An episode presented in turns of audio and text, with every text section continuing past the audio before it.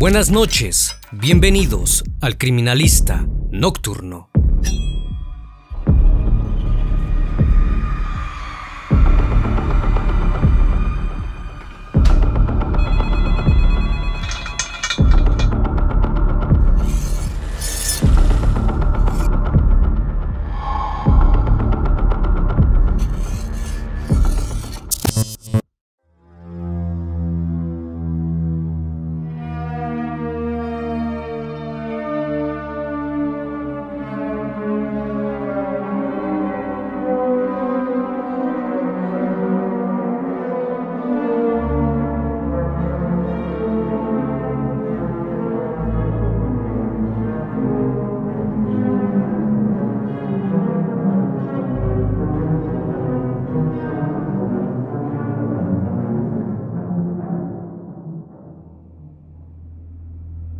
Atizapán de Zaragoza, Estado de México.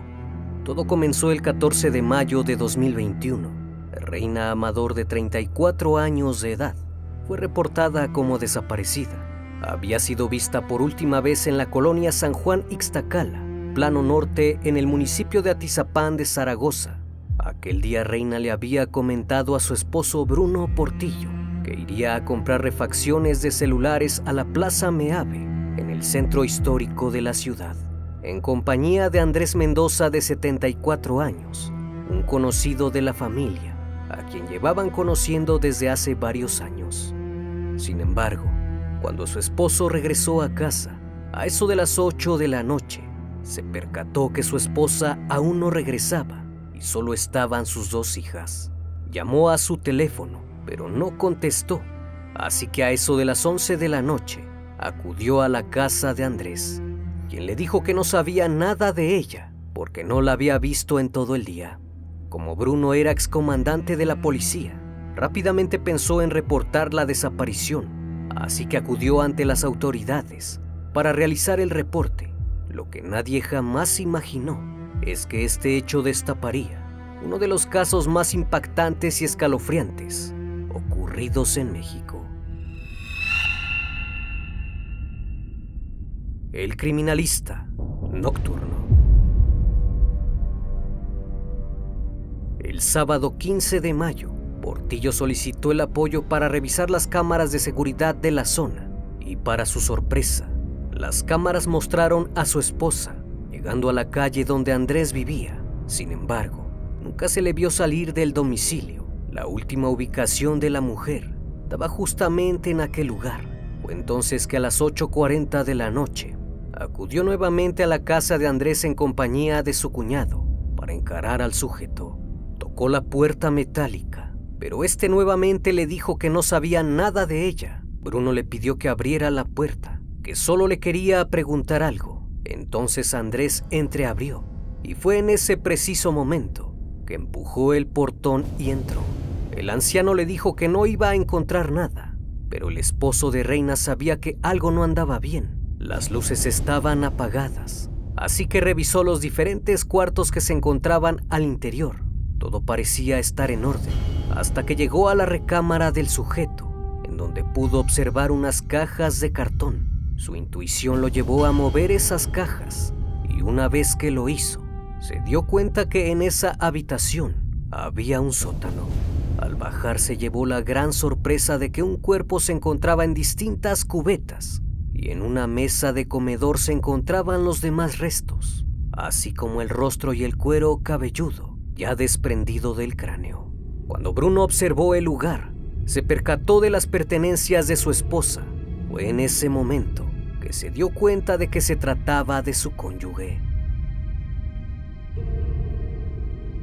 Mientras todo esto ocurría, el sujeto intentó escapar y salió corriendo del inmueble. No obstante, fue sometido de inmediato y Bruno llamó a la policía.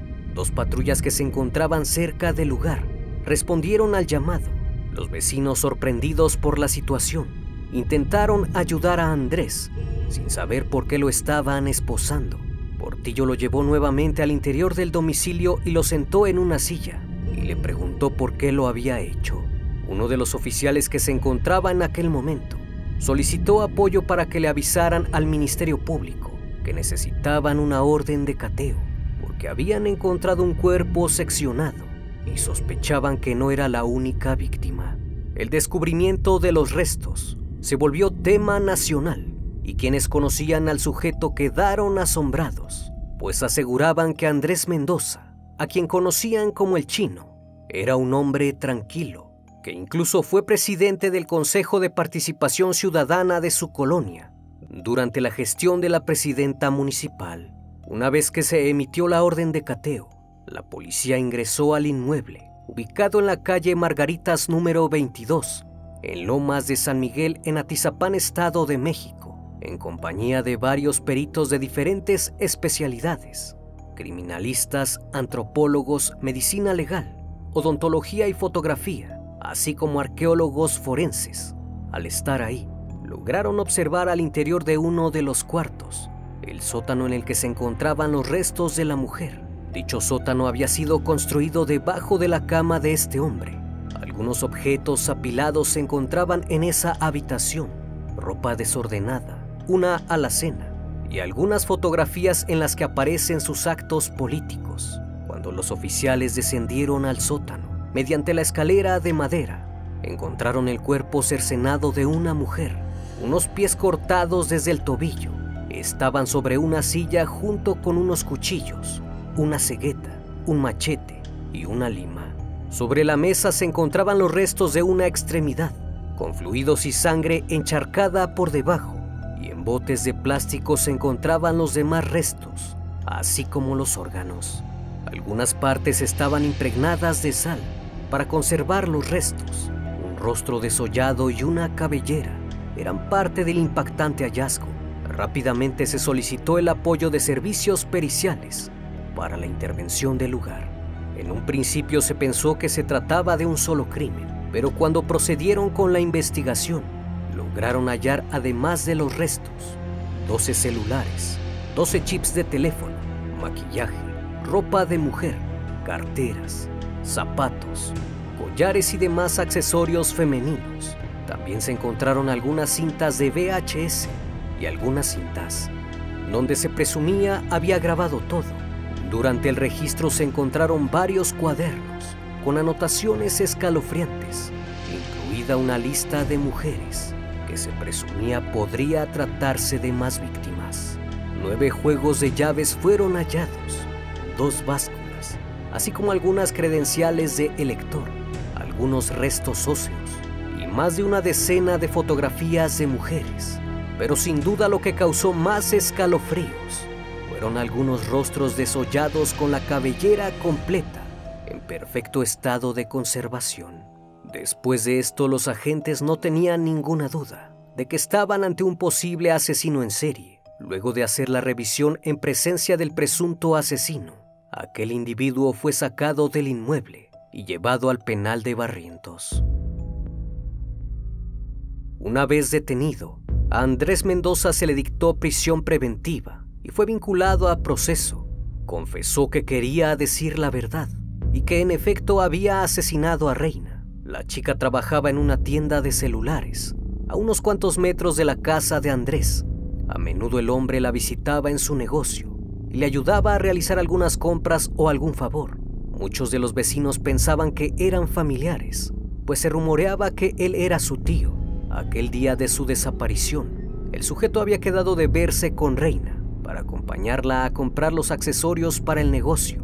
Anteriormente lo había hecho y por eso no desconfió de él. A eso de las 5 de la mañana, Reina le dijo a su esposo que iría con Andrés, quien la acompañaría a comprar. Según la declaración del sujeto, ella acudió a su domicilio y mientras estaban ahí comenzaron a discutir, porque Mendoza le dijo que como lo colmaba de atenciones, se había enamorado de ella y la amaba.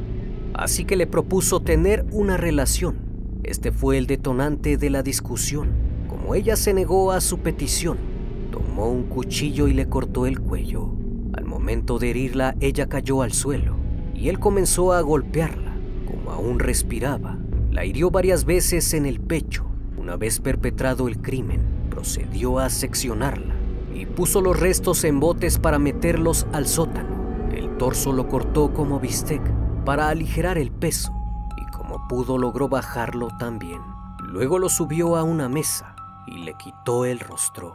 Era tan guapa que quería conservarlo para siempre. Después le puso sal a la carne y a las extremidades para evitar que el lugar se propagara de moscas.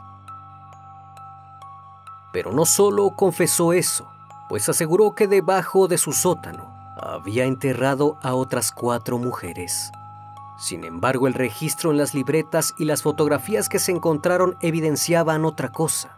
En una hoja escrita de su puño y letra había una anotación fechada, el 17 de diciembre de 1974, en donde aparentemente describe a una de sus víctimas, la cual vivía en Cuautepec, en la calle Hank González.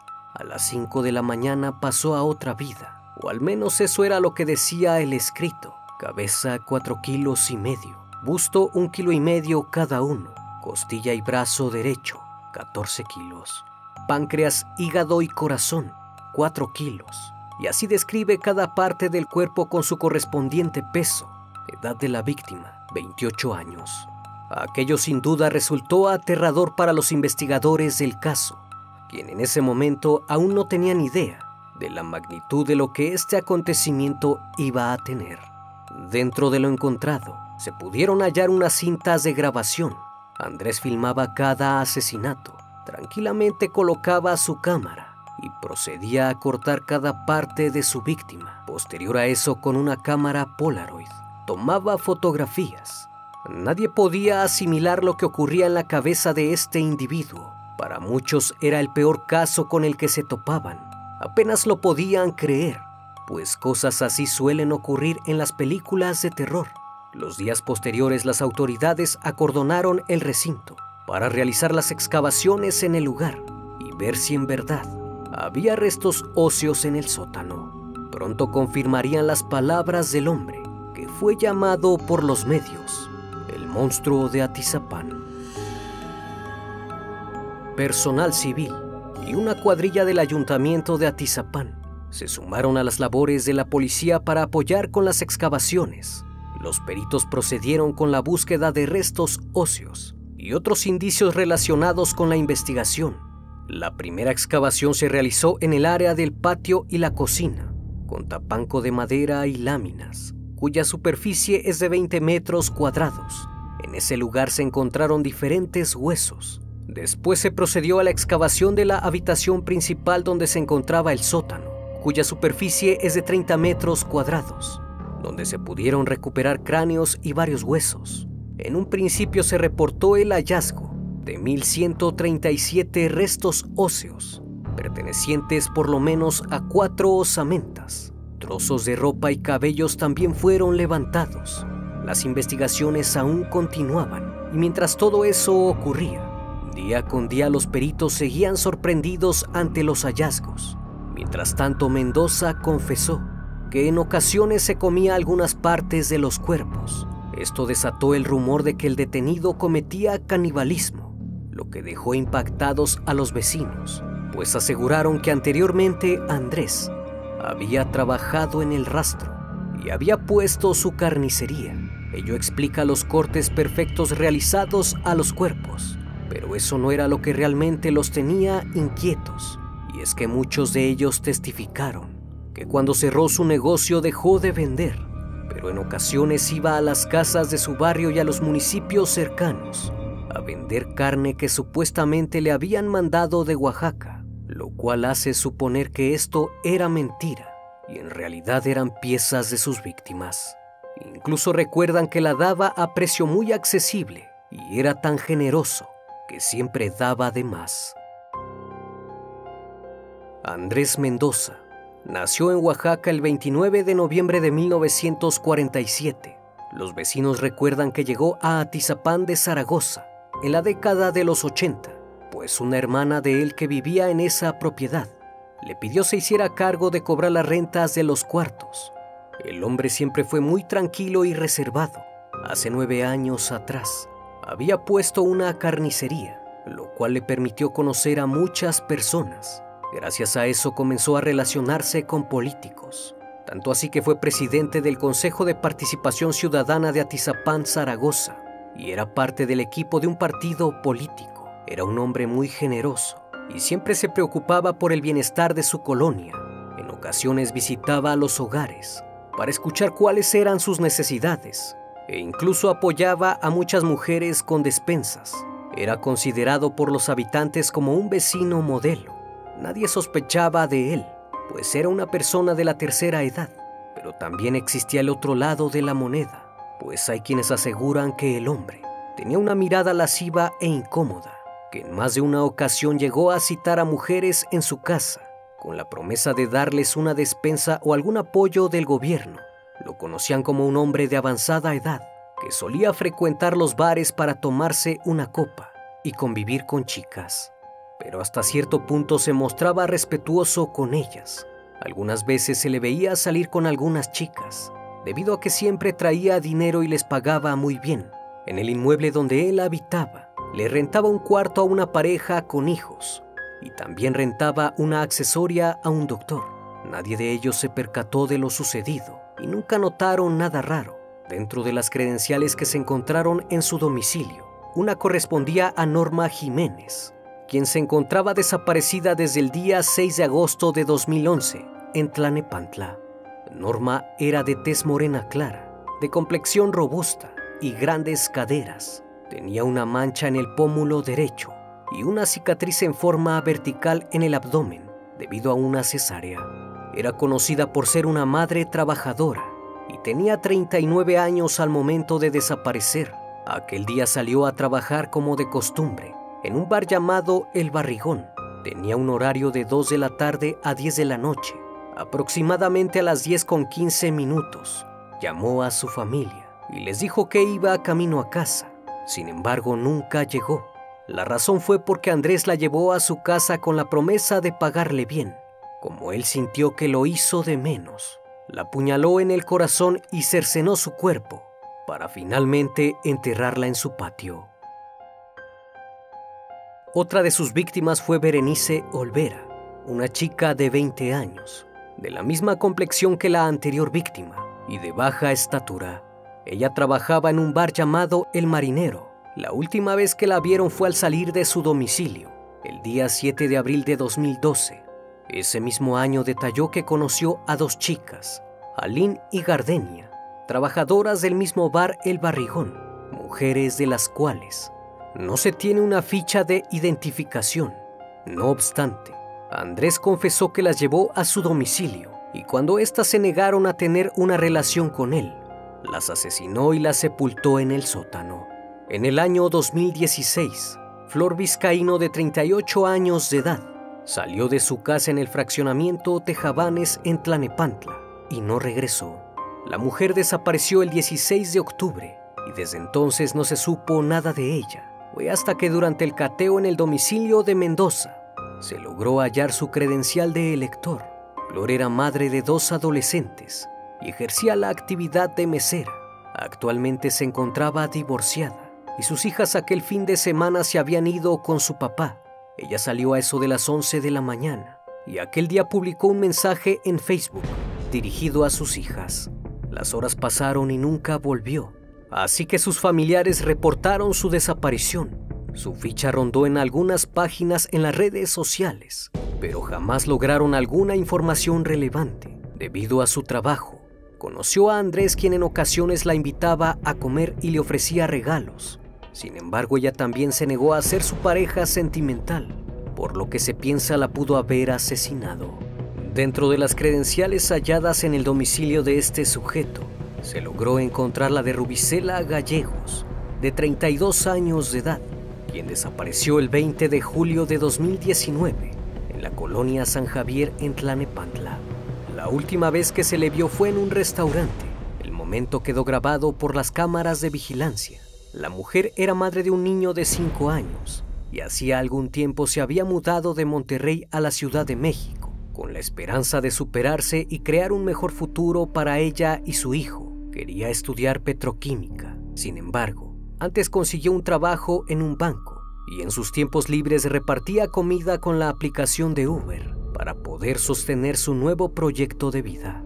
Aquel día descansó, pero aprovechó para ganarse un poco de dinero. Y decidió hacer algunas entregas a domicilio. Su familia se dio cuenta de su desaparición cuando Rubicela no acudió al aeropuerto a recibir a su hermana, quien estaría unos días con ella. Al llegar al apartamento donde vivía su hermana, no la encontró y solo pudo hallar a su sobrino que llevaba abandonado cinco días en el inmueble.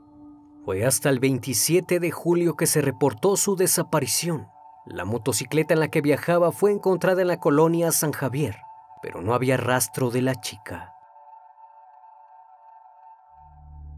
Detalló durante su confesión que las elegía por bonitas. Sin embargo, si alguna lo rechazaba, había firmado su sentencia con él. Entonces procedía a su siguiente plan. Las invitaba a su casa con la promesa de darles alguna ayuda o pagarles más dinero del que pedían. Cuando alguna mujer acudía a su domicilio, lo primero que hacía era ganarse su confianza, hasta que en un descuido tomaba un cuchillo y las apuñalaba en el corazón o en el cuello. Rápidamente las sometía para que no gritaran. Una vez que dejaban de moverse, procedía al desmembramiento. Como eran bonitas, les cortaba el rostro para conservarlo. Lo arrancaba con gran cuidado junto a su cuero cabelludo. Algunas partes del cuerpo las cortaba para su consumo. Gracias a su experiencia como carnicero, los demás restos los cubría con sal y se disponía a cavar un gran hoyo debajo de su inmueble, ya fuese en la cocina, en el patio o en el sótano. Finalmente colocaba las partes dentro y las cubría con una gruesa capa de cemento para que no se desprendiera el olor. Con el pasar de las semanas, los peritos hallaron más de 3.787 restos óseos. Los análisis periciales de los restos encontrados arrojaron la posibilidad de que correspondían a los restos de por lo menos 17 personas. Las autoridades comenzaron con los análisis de 600 carpetas de investigación vinculadas a la desaparición de personas en los últimos 31 años en Atizapán y municipios aledaños. La fiscalía explicó que los restos óseos se encontraban en una etapa de estudio, denominada lateralización, que consiste en una limpieza minuciosa de cada uno de ellos. Después de este proceso, se identificaría a qué parte del cuerpo correspondían y se colocarán en posición anatómica para saber aproximadamente el número de víctimas. Mientras Andrés Mendoza estaba enfrentando su proceso, fue trasladado del penal de Barrientos al de Tenango del Valle, debido a las amenazas por parte de otros reclusos que lo querían asesinar, debido a sus atrocidades. Días después, los familiares de otra mujer desaparecida se acercaron a las autoridades para proporcionar sus muestras de ADN y compararlas con los restos hallados en el inmueble. De acuerdo con sus familiares, el 2 de diciembre de 2017, Marta Dorantes, de 33 años de edad, salió de su domicilio en Atizapán, a unas cuadras del domicilio de Andrés. A eso de las 8 de la mañana, iría a una sucursal bancaria a realizar algunos trámites y abordó el transporte público, el cual se dirigía a la colonia El Campanario. Aquel día su hijo mayor de 15 años le marcó en dos ocasiones le dijo que estaba en la colonia Villas de la Hacienda. No obstante, cuando su hijo le volvió a llamar ya no contestó. Luego de varias horas y de que Marta no llegó a casa, su esposo y sus tres hijos acudieron a la fiscalía para reportar su ausencia. A partir de ese día no supieron nada de ella. Sin embargo, Marta conocía a Andrés, puesto que hacía unos meses le había ofrecido trabajo de limpieza en las oficinas del Consejo de Participación Ciudadana, en donde él entregaba las despensas. Cuando sus familiares vieron la terrible noticia, se imaginaron lo peor y pensaron que quizás la razón por la que Marta aún no aparecía es porque había sido víctima de Andrés Mendoza. Dentro de las posibles víctimas de este sujeto se encuentran María Mares y su hijo Edgar de 7 años de edad, quienes desaparecieron el 24 de diciembre de 2014. A partir de entonces los vecinos los dejaron de ver. Matilde Mares, hermana de María, declaró que la mujer era madre soltera y que vendía dulces en un puesto en las canchas de la colonia en compañía de su hijo. Andrés le permitía guardar su puesto en su casa y anteriormente le había prometido gestionarle un lugar en un deportivo para que vendiera sus cosas así como unas despensas. El día en que María y su hijo desaparecieron, salieron por un momento de su domicilio en San Juan Ixtacala y lo único que atinó a decirle a sus familiares es que no iría lejos. Aunque al pasar las horas, salieron a las calles a buscarlos, pero no lograron encontrarlos. Tras preguntar por toda la colonia por el paradero de ambos, solo una persona aseguró haberlos visto el día de su desaparición. Ese hombre era Andrés Mendoza quien incluso se ofreció a acompañar a la hermana de María al Ministerio Público para reportar su desaparición y cooperar con las autoridades. Nadie sospechó de él, porque era muy conocido en la colonia y un hombre en apariencia respetable que estaba dispuesto a ayudar al prójimo. Una de las vecinas encargada de una tienda de abarrotes recordó que hace algunos años el hombre le regaló boletos para ir a la feria de la colonia y que era muy insistente, mientras que a otra vecina, que vivía sola con su hijo en la parte alta de la colonia, le prometió que le compraría un celular a cambio de invitarla a su casa, pero ella lo rechazó. Desde mayo hasta la fecha, se han encontrado 4.300 restos óseos, que corresponden a 18 mujeres y un menor. Estas cifras fueron anunciadas luego de culminar los trabajos de excavación en tres de las cuatro zonas en que fue dividido el lugar. En las diligencias se utilizaron dos radares que permiten realizar un mapeo en 3D y tener registro de cada uno de los cuadrantes. Este equipo cuenta con una tecnología que capta hasta 300.000 puntos por segundo, por lo que se puede generar un mapa virtual del entorno y ayuda a tener mayor certeza del espacio de investigación. Gracias a los restos óseos que fueron sometidos al proceso de lateralización, fue posible determinar que se trataba de 19 víctimas. Los peritos llevaron a cabo un proceso de extracción, purificación, cuantificación, amplificación y tipificación para la obtención de un perfil genético. Una vez que se obtuvo el material genético, este fue confrontado con el ADN de al menos 11 familias, las cuales fueron identificadas por medio de los indicios que fueron localizados en el lugar durante los meses de trabajo. Los resultados arrojaron una coincidencia en seis casos, por lo que se puede señalar que científicamente, por lo menos seis personas ya han sido identificadas como víctimas. Ante ello solo queda pendiente por identificar los restos de 13 cuerpos. Actualmente se trabaja en la integración de las correspondientes carpetas de investigación para llevar a cabo el proceso judicial de cada una de ellas. Las autoridades se encuentran en la búsqueda de más víctimas en otro inmueble perteneciente a Andrés Mendoza. El 18 de marzo de 2022, el nombrado monstruo de Atizapán, tras la conclusión de la audiencia de individualización de sanciones en los juzgados del penal de Tenango del Valle en el Estado de México, recibió una sentencia de prisión vitalicia por el caso de Reina Amador, donde se dictaminó que también deberá pagar 1.344.300 pesos a familiares de la víctima por reparación del daño. A pesar de que se ha encontrado evidencia de 19 víctimas, se cree que la cifra podría ser mayor, pues Andrés Mendoza afirmó que por lo menos asesinó a 30 mujeres. Las apariencias pueden engañarnos siempre. Los peores asesinos en serie llevan una vida normal, común y corriente, a forma de no levantar sospechas. Tienen la habilidad de generar confianza a otras personas, saben socializar muy bien y sobre todo pueden esconder su maldad detrás de una sonrisa. Estimado espectador, como siempre es un placer tenerte en este espacio. Si es la primera vez que visitas el canal, sé bienvenido. Y si aún no estás suscrito, te invito a que lo hagas y formes parte de esta gran comunidad. Esto es El Criminalista Nocturno. Hasta la próxima emisión. Buenas noches.